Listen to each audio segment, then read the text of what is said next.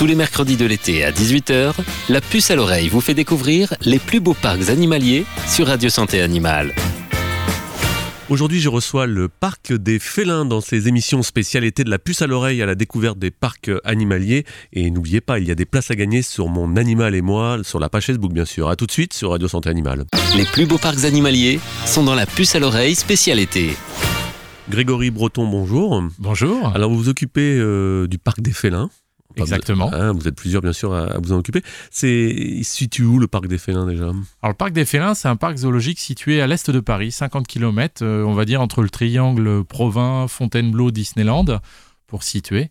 Voilà, en plein milieu de la campagne briarde. On a un domaine de 71 hectares et on élève ici des félins depuis euh, un petit moment. On est très, très spécialisé dans ce domaine-là. Alors, c'est quoi un félin? Alors, les félins, ça, ça regroupe en fait euh, tous les animaux qui ressemblent à des chats, on va dire anatomiquement, qui sont très proches du chat domestique que l'on connaît.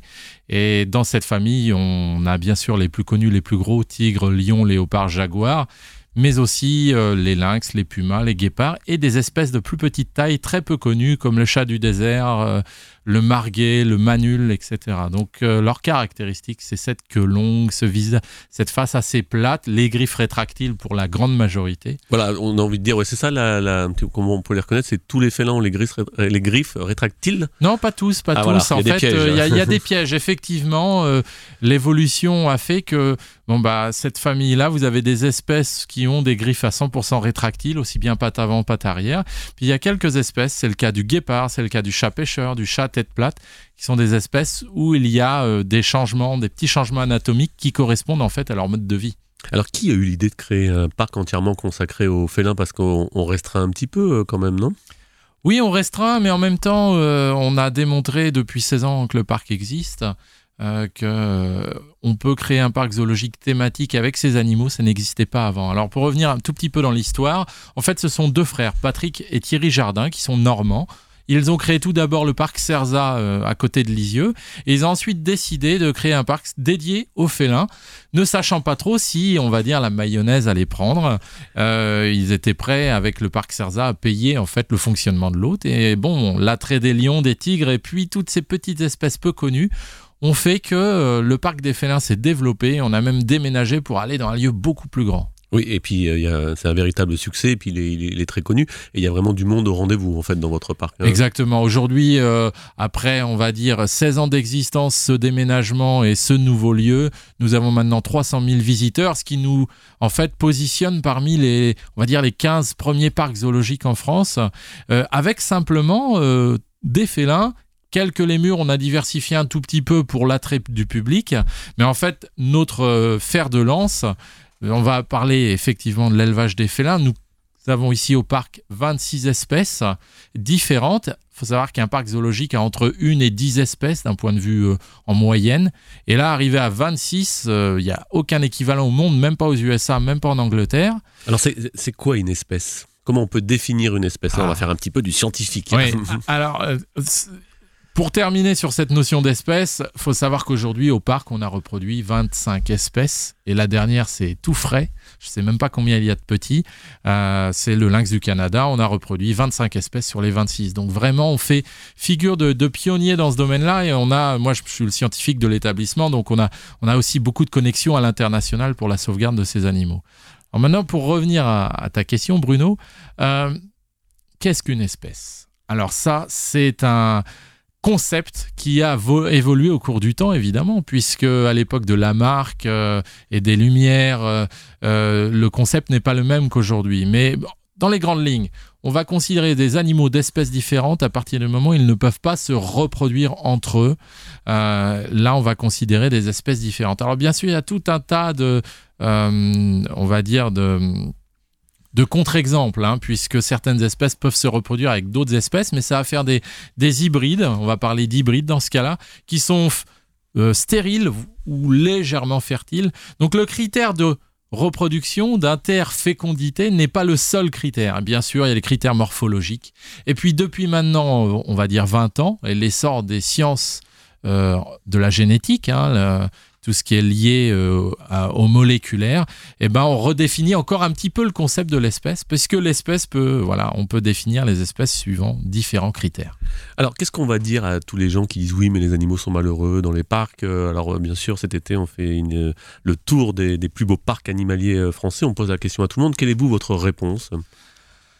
Alors, c'est vrai que on a, dans notre domaine, de- les parcs zoologiques, on, on a une histoire qui est euh, très dure, peu glorieuse. Les gens se souviennent euh, évidemment, euh, dans le, le grand public, se souviennent des vieux parcs zoologiques, des vieilles ménageries d'il y a 50, 60 ans, voire un siècle Bétonné euh, bétonnés, des cages, des grilles, des petits espaces où les animaux étaient finalement parqués. Mais ce que le grand public a tendance à, à oublier, du moins ceux qui ne se rendent pas dans les parcs zoologiques, parce que ceux qui viennent, ils se rendent compte de l'évolution, mais les gens qui ne se déplacent pas et qui veulent pas se déplacer pour cette cause-là, eh bien, ils ne, voilà, ils ne peuvent pas voir l'évolution qu'il y a eu.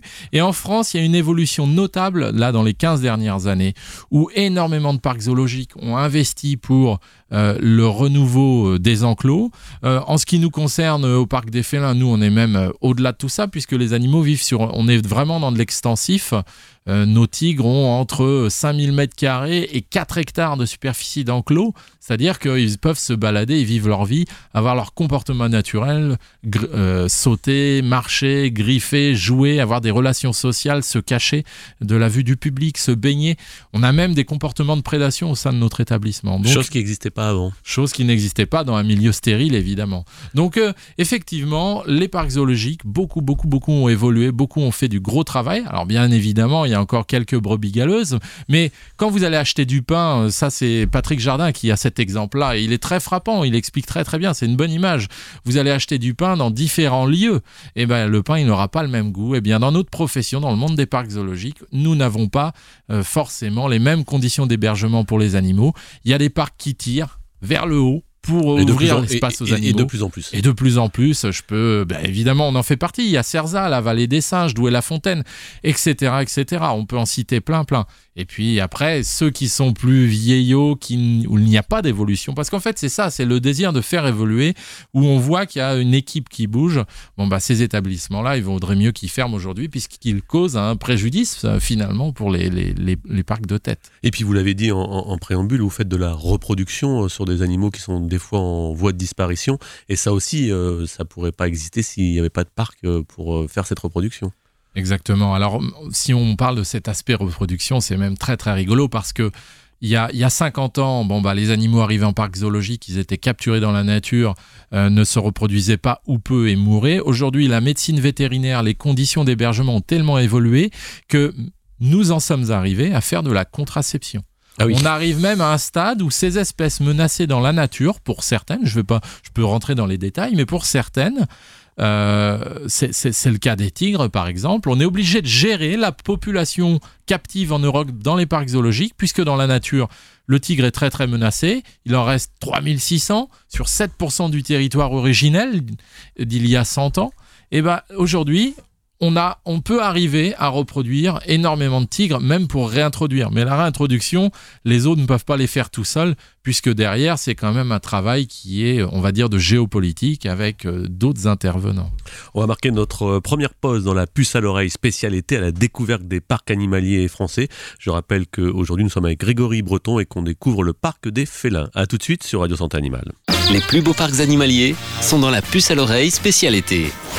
C'est la seconde partie de notre émission, la puce à l'oreille spécialité à la découverte des parcs animaliers. Aujourd'hui on découvre le parc euh, des félins avec Grégory Breton, un, un passionné. Hein. Exactement. Ouais, Moi, je suis vraiment- passionné d'animaux sauvages depuis le jeune âge, et plus particulièrement les félins. Comment on devient passionné de félins? Parce que c'est vrai qu'on n'en croise pas non plus En euh, fait, tous les matins. Tout le monde est passionné d'animaux. Dans tous les enfants, c'est un peu quelque chose de commun. Tous les enfants adorent les animaux. Alors après, c'est les animaux contemporains ou les animaux préhistoriques ou l'un après l'autre. hein. Euh, Et puis après, bah voilà, l'entrée dans la vie. euh, euh, la découverte du collège, du lycée, les études, euh, la découverte du monde extérieur, le monde du travail, on oublie un peu sa passion. Moi, en ce qui me concerne, j'ai toujours voulu travailler pour ces animaux et travailler pour leur sauvegarde, travailler et aller au-delà et pousser en faveur de leur sauvegarde. Alors, j'ai euh, personnellement de la chance au Parc des Félins où je peux m'épanouir puisqu'on est sur la même longueur d'onde avec euh, l'équipe dirigeante et, nous faisons de, de, très belles choses. Alors, euh, comment, quelle étude vous avez faite pour tous ceux qui nous écoutent et qui aimeraient faire à peu près le même métier que vous? Il y a un cursus particulier à faire? Alors pour travailler en parc zoologique, on va, je, vais, je vais faire très simple. Il y a trois catégories euh, pour travailler avec, pour les animaux. Il y a les soigneurs animaliers ou les animaliers qui vont au quotidien découper, préparer les rations alimentaires, ramasser les excréments, changer les litières, apporter de l'enrichissement. Ce métier d'animalier, c'est un métier qui, euh, on va, pour faire simple, c'est bac moins 2 à bac plus 2. Voilà. euh, avec trois, quatre formations en France reconnues. Euh, Aujourd'hui, ce métier-là euh, intéresse de plus en plus de monde. Il y a une meilleure visibilité des formations et c'est saturé. Euh, ah, il, y a, il, y a, 20 ans, ils avaient du mal à combler les effectifs des classes. Aujourd'hui, il y a à peu près 1000 demandes pour 50 places par an. Ah oui. Et mais ils peuvent pas ouvrir davantage de places puisque de la même façon, il n'y a pas tant de postes à prendre chaque année dans les parcs zoologiques. Après, vous avez le métier de vétérinaire. Alors, le métier de vétérinaire, évidemment, il est très connu en France. Il est euh, mis sur un piédestal et puis les études sont très compliquées, très longues. Hein. C'est bac plus 5 à bac plus 7, voire au-delà. Euh, le vétérinaire va être le médecin des animaux. C'est-à-dire que, contrairement à l'animalier, lui, il va pas voir tous les animaux tous les jours. Il va voir ceux qui sont malades ou ceux qui, ont des symptômes étranges vétérinaire spécialisé d'animaux sauvages, en France, il n'y a pas de formation. Il faut suivre le cursus normal euh, aux écoles nationales euh, à Alfort, euh, à Lyon, Toulouse, Nantes, et puis ensuite faire des stages ou partir à l'étranger. Voilà. Et après, on acquiert sur le terrain tout un tas d'expériences. Et là, ça va être encore plus bouché, quoi. Et là, c'est extrêmement, extrêmement bouché, puisque concrètement, il y a un vétérinaire par parc zoologique, et il y a même certains, un certain nombre de parcs zoologiques qui décident de ne pas avoir de vétérinaire à temps plein. Donc, voilà. c'est extrêmement bouché. Et en plus, il y a maintenant, il y a une jeune génération. Et après, bon, bah voilà, ça, je parle de mon cas puisque c'est un autre type d'études. C'est, on va dire, des études universitaires. Alors après, il n'y a pas de formation spécifique pour faire le travail de biologiste en parc zoologique. Alors les biologistes, ils peuvent avoir de multicasquettes. Ils peuvent faire un peu le métier d'animalier. Ils peuvent aider le vétérinaire. Ils peuvent faire de la recherche. Ils peuvent faire, ils gèrent la collection et l'élevage euh, des animaux, euh, voire au-delà. Moi, par exemple, je gère le programme d'élevage mondial du chat du désert. C'est un programme d'élevage. Mondial, c'est-à-dire que pour tous les. Pour le monde entier, c'est moi qui m'en occupe. Je suis le référent pour cette espèce-là. Et j'ai même euh, un on commence des études dans la nature à ce sujet-là. Et donc ces études universitaires, finalement, je dirais, c'est encore plus bouché que vétérinaire au final, puisqu'il y a très peu de postes dans les parcs, il y a un poste, voire zéro. Et puis, euh, il y a, comme il n'y a pas de formation spécifique, c'est plutôt le réseau, les rencontres, les stages, l'expérience qui va euh, faire que l'on va être embauché. Donc au final, pas simple de travailler avec les animaux sauvages. Mais quand on veut, on peut. Hein. Ça, il faut un petit peu de volonté et puis on sait jamais. Oui, il faut de la volonté, il faut être capable, à mon avis, de faire des sacrifices pendant un certain nombre de, de temps. Alors c'est pas des sacrifices d'un ou deux mois, hein. c'est des sacrifices sur plusieurs années pour pouvoir voyager, voir des gens et, voilà. Alors le parc euh, des félins, euh, on va rentrer maintenant à l'intérieur. Et déjà, euh, quand on regarde sur votre site internet, il y a déjà un petit train pour faire le tour. Donc ça veut dire que c'est grand quand même. Oui, alors effectivement, notre parc est installé sur un domaine de 71 hectares exactement. Et il y a quatre circuits de visite pour découvrir les félins, le circuit asiatique, le circuit américain, le circuit européen et le circuit africain. Contrairement à ce que les gens pensent, il y a plus de félins en Asie puis en Amérique et ensuite en Afrique. Ah oui, on pourrait croire que c'est l'inverse. On pourrait hein. croire que c'est l'inverse, mais la famille des félins est plus diversifiée en Amérique du Sud et en Asie. Et donc ces quatre circuits pédestres euh, font une bonne promenade de 3 heures, 3 heures et demie, voire au-delà pour les passionnés, où on va découvrir les animaux dans leur milieu naturel, euh, dans leurs enclos. Alors euh, pour donner quelques exemples, nous ce qui nous intéresse sont des scènes de vie, c'est-à-dire que vous allez arriver devant un enclos, vous n'allez pas forcément voir dans l'instant l'animal, mais si vous restez, vous, vous prenez au jeu, vous regardez un petit peu ce qui se passe, vous essayez de distinguer, vous allez voir une maman qui est en train de lécher et de donner la tétée à ses petits sous un couvert végétal. Si vous regardez en hauteur, vous pourrez voir une panthère en train de dormir dans un arbre. On est un des seuls parcs zoologiques en France où vous pourrez voir des léopards grimper comme en Afrique, au Kenya, en Tanzanie, etc. etc. C'est-à-dire que les, animaux sont dans leur milieu et c'est le visiteur qui s'adapte aux animaux et pas l'inverse. C'est un petit peu cela, exactement. Un petit peu ça. Alors après, en parallèle de ça, nous avons créé un circuit de visite en train qui ne va pas du tout sur les allées pédestres, donc ça ne dérange pas la visite à pied. C'est un, un trajet supplémentaire qui permet de voir certains enclos qui sont très très grands par d'autres points de vue, parce que comme je citais tout à l'heure, des enclos qui font 1, 2, 3, 4 hectares, c'est immense, donc euh, à pied, bah, évidemment, on ne voit pas tous les côtés de l'enclos, et le train permet de passer et de voir d'autres points de vue tranquillement assis et on voit les, les animaux donc dans, dans leur biotope. hein, ça, c'est c'est important. Quel est votre animal préféré parmi tous les félins ou Il y en a un comme ça qui vous vient. Moi, personnellement, euh, j'en ai, euh, on va dire, un trio de, de 4-5, mais après, ça change tout le temps. Bon, je suis extrêmement euh, fasciné par le tigre hein, parce que c'est un animal qui est à la fois puissant, élégant, qui a ben, son regard nous renvoie quelque chose, à l'opposé du lion qui est lui plutôt une grosse brute épaisse. hein. Ah oui, carrément, ouais. Gérer des lions, c'est vraiment. euh, C'est plus compliqué. c'est plus compliqué. C'est- Les deux sont compliqués, mais la relation, elle est différente. Le, la panthère des neiges est splendide. Très, très, très, très bel animal. La panthère nébuleuse, très peu connue. Le marguet. Et puis, je dois citer quand même le chat du désert, Bah vous êtes je le- suis le coordinateur mondial. Euh, C'est vous qui avez décidé ou d'être le coordinateur mondial ou on vient Alors vous en fait, chercher euh, pour le- gérer les programmes d'élevage, il y a une personne qui gère le programme d'élevage. euh, dans les programmes d'élevage en Europe, il y a une personne en Europe. Les programmes d'élevage nord-américains, il y a une personne en Amérique du Nord, et ainsi de suite. Et après, il y a des, une personne mondiale qui gère cela. Et en fait, euh, moi, je voulais gérer un programme d'élevage. J'ai proposé ma candidature, et puis euh, ça a été accepté. Voilà. Alors parlez-nous un petit peu de ce chat, il a quoi de, Alors- particu- de Alors le chat du désert, déjà, ce qui est très intéressant, c'est que c'est un animal qui a été découvert pour les, on va dire, les occidentaux. Il a été découvert lors d'une campagne euh, militaire française en Algérie. C'est un biologiste, un scientifique qui suivait un général qui, qui s'appelait le, le général Marguerite. Et cette personne l'a découvert, a découvert ce chat pour la première fois. Elle l'a décrit. Donc les premiers spécimens figurent au Muséum d'histoire naturelle à Paris. Voilà. Et il l'a nommé chat des sables ou chat du désert ou chat de Marguerite en référence au, au général qui conduisait cette mission. Ce chat du désert, on le retrouve en Afrique du Nord, donc Maroc, Algérie, Tunisie, Libye, Est du Nil, péninsule arabique, Iran, Pakistan et Ouzbékistan. D'accord. Et alors, pour vous donner un ordre d'idée, cet animal-là, il est complètement méconnu. Il y a quelques photos dans la nature, voilà. Et entre 2000 1986 et 2005, il y a eu seulement trois articles publiés pour parler de cet animal dans la nature. Et encore, c'est même pas des études scientifiques pour parler du domaine vital ou du, euh, de la prédation. C'est juste dire ah, on a vu un chat du désert. Trois études.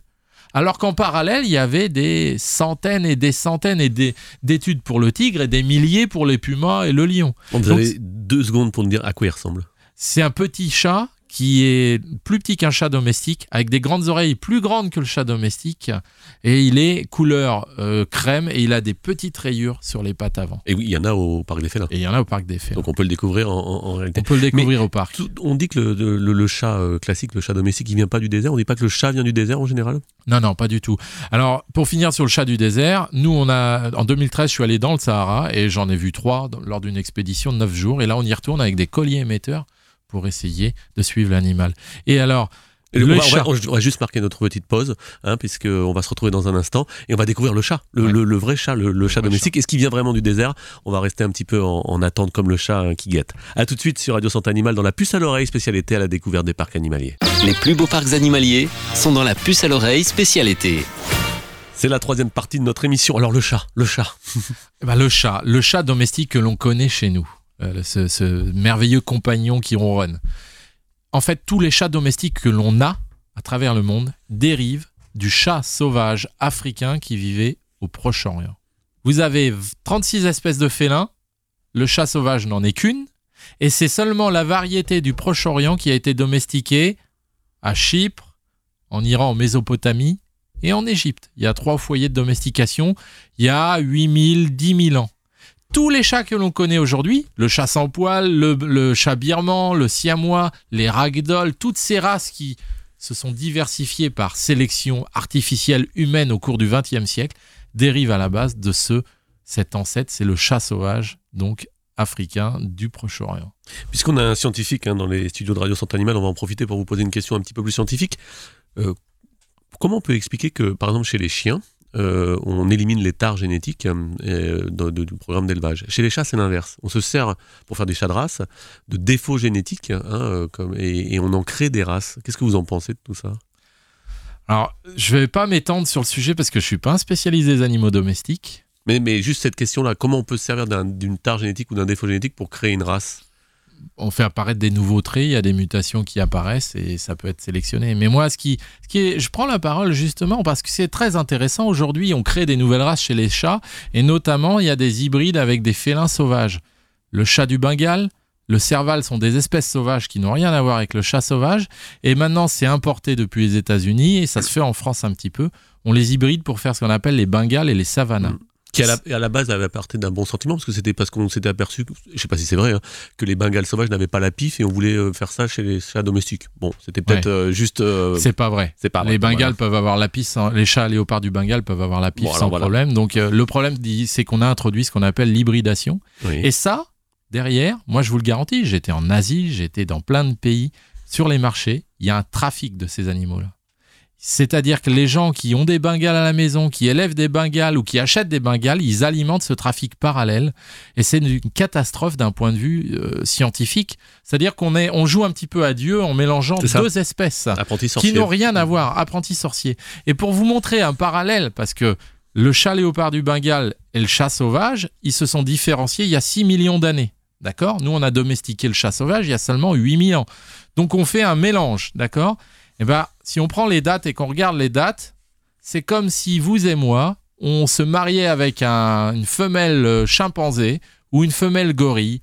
On, avait des petits et on gardait les petits. Et les petits, c'est la même chose que les bengales que l'on a ou les savanas que l'on a aujourd'hui. Donc c'est une catastrophe d'un point de vue écologique. Alors évidemment, les pouvoirs publics, ça les intéresse pas ou peu. Euh, Il y a peu de législation, c'est un peu laissé à tout va. Mais il faut savoir que c'est une- éthiquement, c'est vraiment une grosse faille, c'est un gros problème. C'est pas du même ordre que les OGM ou que le réchauffement climatique, mais c'est encore une fois, on, on utilise la nature pour faire des choses un Parce peu que ça, farfelues. ça- ça peut être vecteur de maladie, par exemple. Vecteur de, de maladie, zoonose. Vecteur de zoonose. Il y a des gens qui ramènent sous le manteau des chats léopards. Moi, j'ai un exemple frappant, puisque au parc des félins, nous, on recueille un certain nombre de chats léopards qui sont issus du trafic. Les autorités nous demandent. Et puis, euh, ils sont légalisés à partir de la, troisième, quatrième ou cinquième génération, peu importe. Ça veut dire qu'il y en a combien qui sont chez des gens de façon illégale, qui sont ramenés sous le manteau? Il y a un chat qui a été ramené comme ça, bah, vecteur de rage euh, potentiel. On veut que la France soit indemne de rage, mais bon, en même temps, il y a des gens qui ramènent des chats léopards achetés sur un marché à l'âge de deux mois, et hop, ils ramènent ce chat-là qui est potentiellement vecteur de rage. Et puis, le petit qui a été prélevé dans la nature, bah, la mère, elle a été tuée. Donc en fait, ça, ça alimente un trafic parallèle qui fait qu'à l'autre bout du monde, il y a des espèces qui meurent. Alors, on va revenir sur le, le parc des félins. Vous avez également un rôle justement de, de- de sauvegarde, de protection, et des fois vous récupérez des animaux de, saisie. Euh, Qu'est-ce que vous pouvez en faire de ces animaux?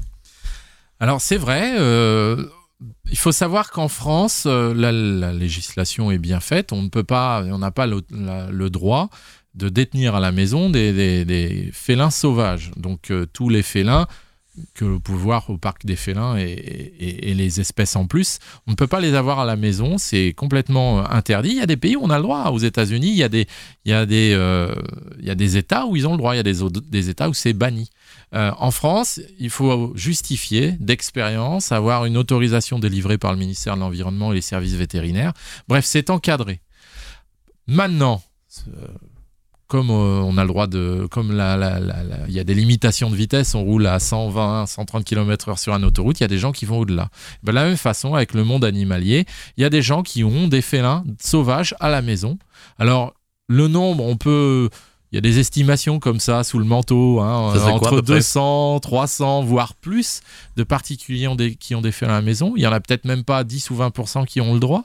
Il y en a qui sont dans l'illégalité.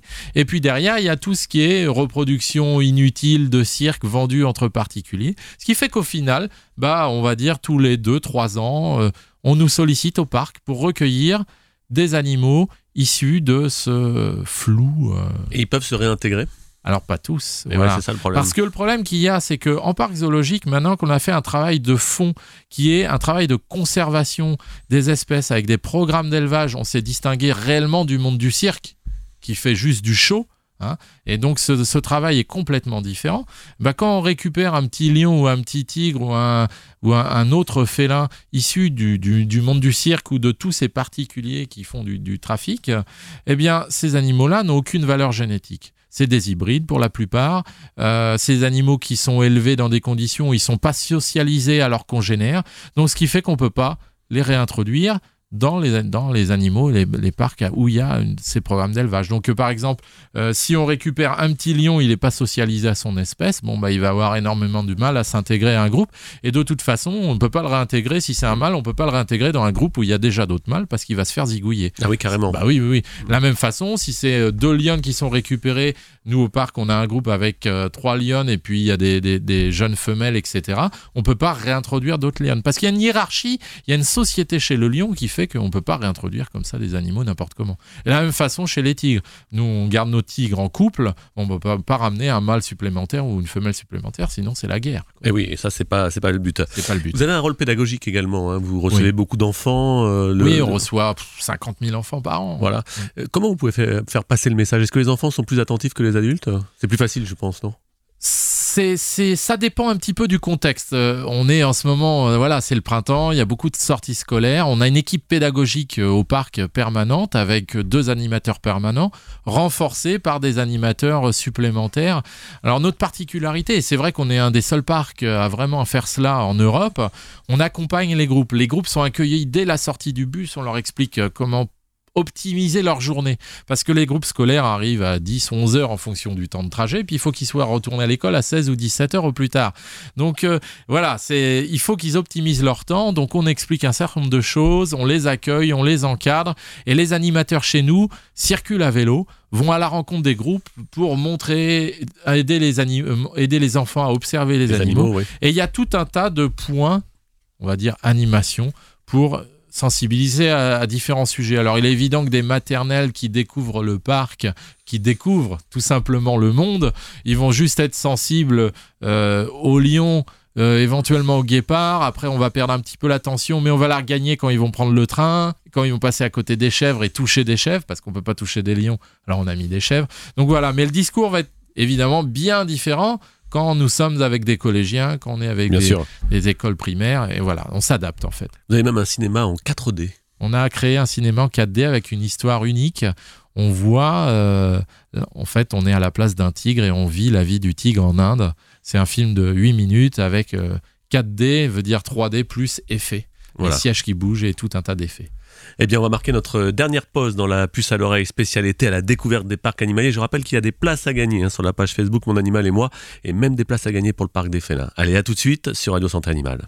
Les plus beaux parcs animaliers sont dans la puce à l'oreille spécialité. C'est la dernière partie de notre émission spécialité la découverte euh, des parcs animaliers aujourd'hui avec le parc euh, des, des félins. Alors, combien de temps dure la visite environ? Nous, on recommande une journée complète. Une parce que le cinéma, le circuit en train, les circuits à pied, l'île où nous avons mis des lémuriens, voilà, faut venir la journée, faut venir la journée. Voilà, on peut manger sur place. Il y a tout ce qu'il faut pour manger sur place. Les gens peuvent amener leur pique-nique.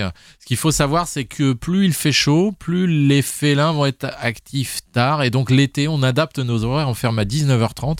Moi, je recommande vraiment aux gens de profiter et de bien rester au-delà de 18h parce que là, c'est là où on voit des scènes incroyables. C'est facile d'accès pour venir, que ce soit en voiture ou en transport Tout à fait. Alors, le, pour venir en voiture, très simple, l'autoroute A4 euh, et puis c'est la sortie euh, euh, avant euh, la sortie. Ah, j'ai oublié le, Bon, de toute façon, tout est indiqué sur Internet. Voilà. pour ce qui est de la, des sorties d'autoroute, mais il y a plusieurs façons de venir. Très simple d'accès, on va dire 40 minutes, 45 minutes de la porte de Bercy. Après, en transport en commun, gare de l'Est, direction Provins. Premier arrêt au bout d'une demi-heure, Verneuil-l'Étang, et il y a un bus. En une heure de la gare de l'Est, on arrive au parc des Félins et on est posé devant la porte. C'est la sortie numéro 13. Parfait. Hein, j'ai regardé sur internet, hein, c'est facile. Vous avez d'ailleurs un très beau site internet, on va le citer tout de suite, hein, c'est parc-desfélins.com pour avoir euh, un petit peu plus d'informations bien sûr euh, sur le parc. Euh, l'été, on voit quand même les animaux, rassurez-nous. parfaitement, parfaitement. voilà. Voilà. Il faut juste euh, ou tôt le matin ou tard le soir. Oui, ou ça c'est le petit conseil du biologiste, c'est-à-dire que les gens peuvent profiter de la journée, euh, voilà, et à, 14h, 15h faire plein de choses et repartir à 17h pour aller prendre l'apéro le soir chez eux. Il n'y a pas de problème. Mais pour des gens qui sont, on va dire, qui veulent voir un petit peu plus, qui veulent approfondir le côté animalier, qui veulent profiter du parc jusqu'au bout, restez bien jusqu'à 19h30 parce que, bon, tant pis, l'apéro vous le prendrez un peu plus tard, mais c'est à ce moment-là où on peut tomber sur des scènes assez incroyable, par exemple un léopard qui va chasser un lapin ou qui va grimper dans un arbre, ou les tigres qui vont se baigner. Voilà, c'est c'est des moments intéressants. Rester au-delà de 18 heures, il y a toujours des choses à voir. Alors bien sûr, on sait que les félins, ça mange de la viande. C'est des carnivores stricts, les félins?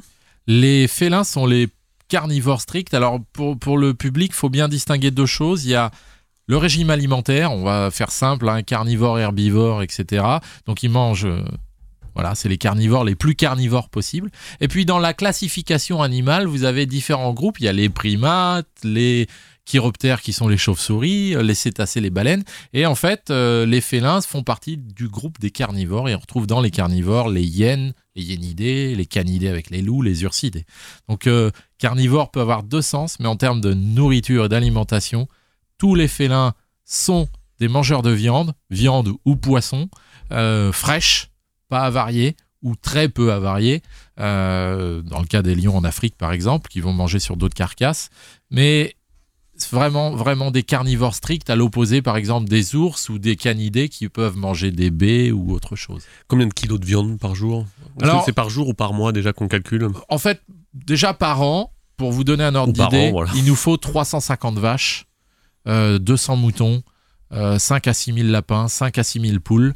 Euh, plus euh, des rats, des cochons d'Inde, des hamsters, etc. etc. Donc ça, ça fait un volume énorme. Vous les trouvez où? Alors tout ça, on se fournit dans des abattoirs ou des sociétés spécialisées. On n'a aucune subvention, le parc est privé et c'est euh, les droits d'entrée qui permettent au parc de vivre, de payer la nourriture des animaux, de créer des nouveaux enclos ou d'améliorer les enclos, bref, tout l'entretien. Et pour ramener, on va dire, en journalier, ça va dépendre. L'hiver, on va donner quasiment deux fois plus que l'été à nos animaux, puisqu'ils sont dehors toute l'année, donc il leur faut plus de de euh, réserve calorifique, on va dire. Et on va osciller entre 150-200 kg par jour de viande, euh, on va dire l'été. Euh, jusqu'à 300 l'hiver. Sans faire d'anthropomorphisme, est-ce que les, félins reconnaissent l'homme? Est-ce qu'on peut dire qu'ils arrivent à reconnaître leur soigneur ou leur biologiste préféré Est-ce que ou pas du tout? Tout à fait. Alors, euh, ce sont des mammifères et tous les mammifères ont quand même un, on va dire, un, encéphale très développé et la reconnaissance euh, des congénères, la reconnaissance des proies, la reconnaissance des prédateurs, la reconnaissance de l'homme, elle est bien présente. Mais c'est pas pour autant que un animalier euh, sera perçu comme quelqu'un de, de gentil avec lequel il y a une relation. Chez nous, encore une fois, les enclos sont grands, on veut que nos animaux soient le plus sauvages possible parce que on est quand même en relation pour d'éventuelles réintroductions dans le futur. Euh, donc on veut que nos animaux soient le plus sauvages possible. Donc pas de lien, on n'a jamais fait de dressage, mais même on n'encourage pas le lien. Donc l'animalier est perçu comme celui qui amène la viande. La viande c'est ce qu'ils adorent le plus au monde, mais l'homme c'est ce qu'ils détestent le plus depuis 10 millions d'années. Euh, voilà, donc euh, il y a bien une reconnaissance. Il nous distingue clairement du public les animaliers, vétérinaires, biologistes, ils nous perçoivent complètement différemment, mais c'est pas pour autant qu'on serait hors de danger si euh, on était malheureusement à leur contact. Même avec les tout petits, par exemple les... Non, les petits sont des espèces, euh, les petites espèces comme les marguets, les chats du désert, etc. On a, on a, on n'est pas en danger. On peut rentrer, on va rentrer dans leur volière pour les nourrir. Eux ont plutôt tendance à fuir. Là, quand je parlais des espèces dangereuses, c'est vraiment les cinq grosses, on va dire. Voilà. Mais par contre, il n'y a pas de, de câlin possible. Quoi. Je veux dire, bah, je sais que c'est pas possible, enfin qu'il ne faut, pas le faire, mais euh, l'animal, euh, du fait qu'il soit euh, dans, un parc, il est enfermé, il n'aurait pas tendance à devenir proche de l'homme? Pour ce qui est des félins, faut bien imaginer leur monde. on n'a pas le temps nous écouter, mais leur monde, c'est un monde qui est différent du, de notre monde. Ils voient le monde différemment. Hein. Faut imaginer le tigre, c'est un animal solitaire qui est alors depuis des millions d'années, il vit dans la forêt, il vit tout seul. Faut qu'il sente et qu'il marque pour retrouver à distance un partenaire sexuel potentiellement euh, réceptif. Mais là, on a changé la donne, on l'a mis dans un parc. Là, on l'a mis dans un parc, mais il garde tous ces instincts-là. C'est pas 2, 3, 4, 5 générations captives qui vont annihiler 10 euh, millions d'années de, sélection naturelle. Donc, euh, ils gardent la crainte de l'homme. Ils en, ils en ont peur. Maintenant, ils apprennent et ils en ont moins peur que leurs congénères sauvages, c'est évident, mais ça ne veut pas dire qu'ils vont chercher à tisser un lien. et comment on a fait pour euh, apprivoiser le chat, par exemple? Ah, bonne question. Alors, sans rentrer trop dans les détails, les spécialistes qui travaillent sur la domestication, il y a tout un tas de, de, théories et de publications, mais celle en vogue, on va dire actuellement, on pense que l'homme a réellement domestiqué le loup pour en faire les chiens, tandis que c'est le chat qui aurait domestiqué l'homme. D'ailleurs, tous ceux qui ont des chats, ils le savent. Hein. C'est les chats sauvages qui auraient domestiqué l'homme, en fait, pour venir et cohabiter ensemble. Parce que la, domestication du, chat, elle est différente. C'est l'homme qui, en devenant euh, sédentaire et euh, qui a fait des réserves de grains et qui a commencé à faire de l'agriculture, a euh, concentré les rongeurs et les chats sauvages sont arrivés pour chasser. C'est là où il y a des concentrations de proies. Et c'est le chat qui a bien voulu s'approcher au final de l'homme petit à petit et se laisser, euh, entre guillemets, domestiquer. Quel est votre euh, plus beau souvenir au Parc des Félins sans réfléchir, comme ça, celui qui vous vient en premier euh? Il y, en a, il y en a de multiples qui viennent en premier parce qu'on a fait tellement de choses différentes. Évidemment, les naissances sont des moments toujours très intéressants. les naissances de Panthère des Neiges, c'est très très émouvant, de tigre ou de guépard. après, euh, parmi les, beaux souvenirs aussi sont tous ces transferts que l'on fait euh, à l'international. Et moi, il y a certains transferts voilà, qui m'ont euh, qui m'ont plus touché que d'autres parce que c'est des animaux qui nous étaient peut-être plus moins, moins agressifs, plus, plus, plus curieux. Et donc ces animaux-là qui repartent. Et après, grâce à nos bases de données mondiales, on peut s'apercevoir qu'eux-mêmes ont ensuite eu d'autres petits dans les parcs où on les a envoyés. Donc ça, c'est c'est vraiment quelque chose de, vraiment enrichissant et, de fabuleux. Merci beaucoup d'être venu dans les studios de Radio Santé Animale pour ces émissions spéciales été. Je rappelle le Parc des Félins, donc c'est dans la grande région parisienne à Nel. Vous avez un site internet, un parcdesfélins-.com. Je rappelle également la page Facebook Mon Animal et moi où vous pouvez gagner des places durant tout l'été. Il y aura des places sur le Parc des Félins. Merci Grégory. Merci Bruno, bonne journée. Merci et nous on se retrouve la semaine prochaine pour euh, découvrir un autre parc animalier français. À bientôt sur Radio Santé Animale. C'était la puce à l'oreille spécial parcs animaliers sur Radio Santé Animale. Tentez de remporter des entrées pour le parc du jour en vous connectant dès maintenant à la page Facebook Mon Animal et moi. Radio Santé Animale, la radio de tous les animaux.